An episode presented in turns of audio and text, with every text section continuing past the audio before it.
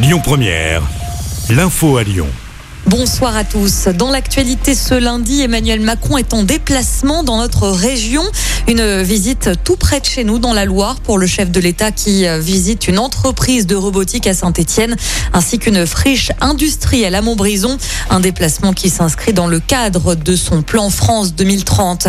L'actu, c'est aussi cet accident mortel ce matin à Lyon dans le 5e arrondissement.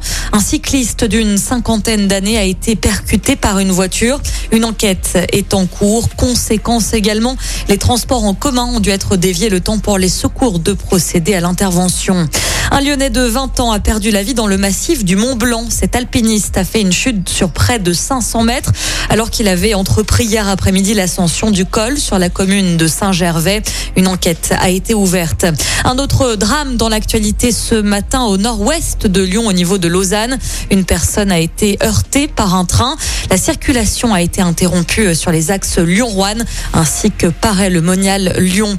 On reste sur les rails avec ces travaux qui débutent aujourd'hui entre Lyon et Saint-Etienne. Conséquence, les TER qui circulent entre 10h15 et 15h30 sont tous supprimés jusqu'au 5 novembre pendant deux semaines. Des cars prennent le relais entre Lyon et Saint-Etienne.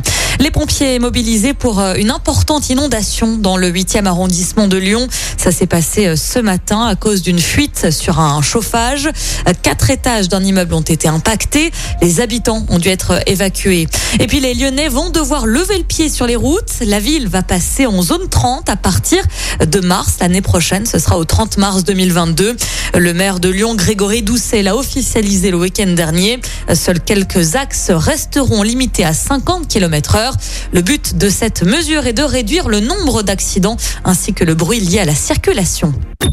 Écoutez votre radio Lyon Première en direct sur l'application Lyon Première, lyonpremière.fr et bien sûr à Lyon sur 90.2 FM et en DAB+.